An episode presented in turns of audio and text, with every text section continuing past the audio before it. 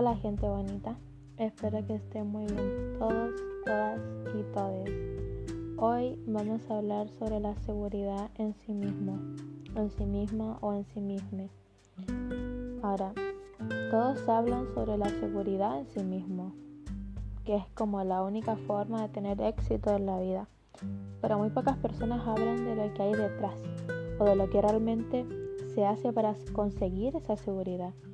Y porque no es tan solo decir soy segura de mí misma, no, no es así. Es algo mucho más profundo. Primero que todo, tienes que dejar de concentrarte en lo negativo que pueden ser tus problemas. Porque si no empiezas a darle energía a las herramientas que te facilitan para poder resolver esos problemas, no vas a tener una seguridad en ti misma, en ti mismo o en ti misma. Debes alejarte de la gente que te estanque, esa gente negativa de tu vida, que tan solo trae malos pensamientos a ti, solo te estancan y anda en busca de gente con vibración alta, en mentores, en gente que de verdad venga y te ayuda a vibrar, que se alegre por tus logros como si fueran suyos.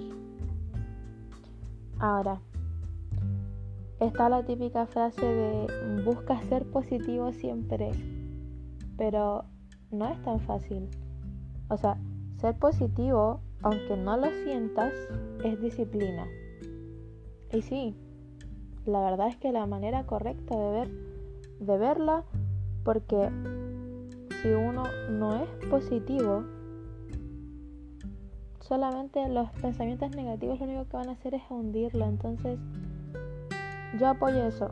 Apoya que ser positivo, aunque no lo sientas, es disciplina. Aunque no sientas ese ánimo, aunque no te sientas positivo, entrena tu mente. Que tu mente no venga y te controla a ti. Tú controla tu mente. No te conformes con tu fracaso. ¿Para qué decir fracasé? No, aprende de esa situación. Vuélvala a intentar. Y si la intentaste muchas veces y de verdad ya no, no tienes ganas de, de seguir intentarlo, bueno, entonces vuélvelo tu mantra. Baby, yo aprendo de esta situación. Esta situación me enseñó esto y esto. Lo tomo y lo suelto para dejarlo ir. También es muy importante cuidar el diálogo con uno mismo, misma o misme. Trátate bonito, trátate con tanto amor como, como si te lo dijera la persona que más amas, que en este caso deberías de ser tú. Trátate bonito, escríbete una carta, regálate un chocolate, una rosa, regálate ropa. Sé tu misma pareja, entrégate ese amor y cuida tu diálogo.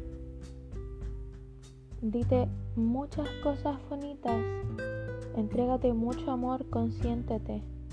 Si es posible, siéntate y escribe, porque es súper, súper hermoso escribir, escribir todo lo que sientes, porque se convierte en tu diario íntimo.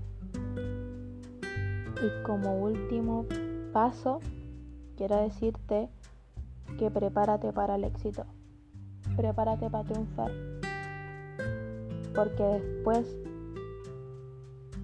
de todo lo que has pasado y después de seguir cada paso que acabo de darte, lo único que te espera es éxito, no fracaso. Así que dale con todo. Ya nos vamos despidiendo. Ya este episodio terminó. Espero que te haya gustado este espacio y tiempo conmigo como yo lo disfruté. Espero que tengas una hermosa semana y nos vemos en otro capítulo.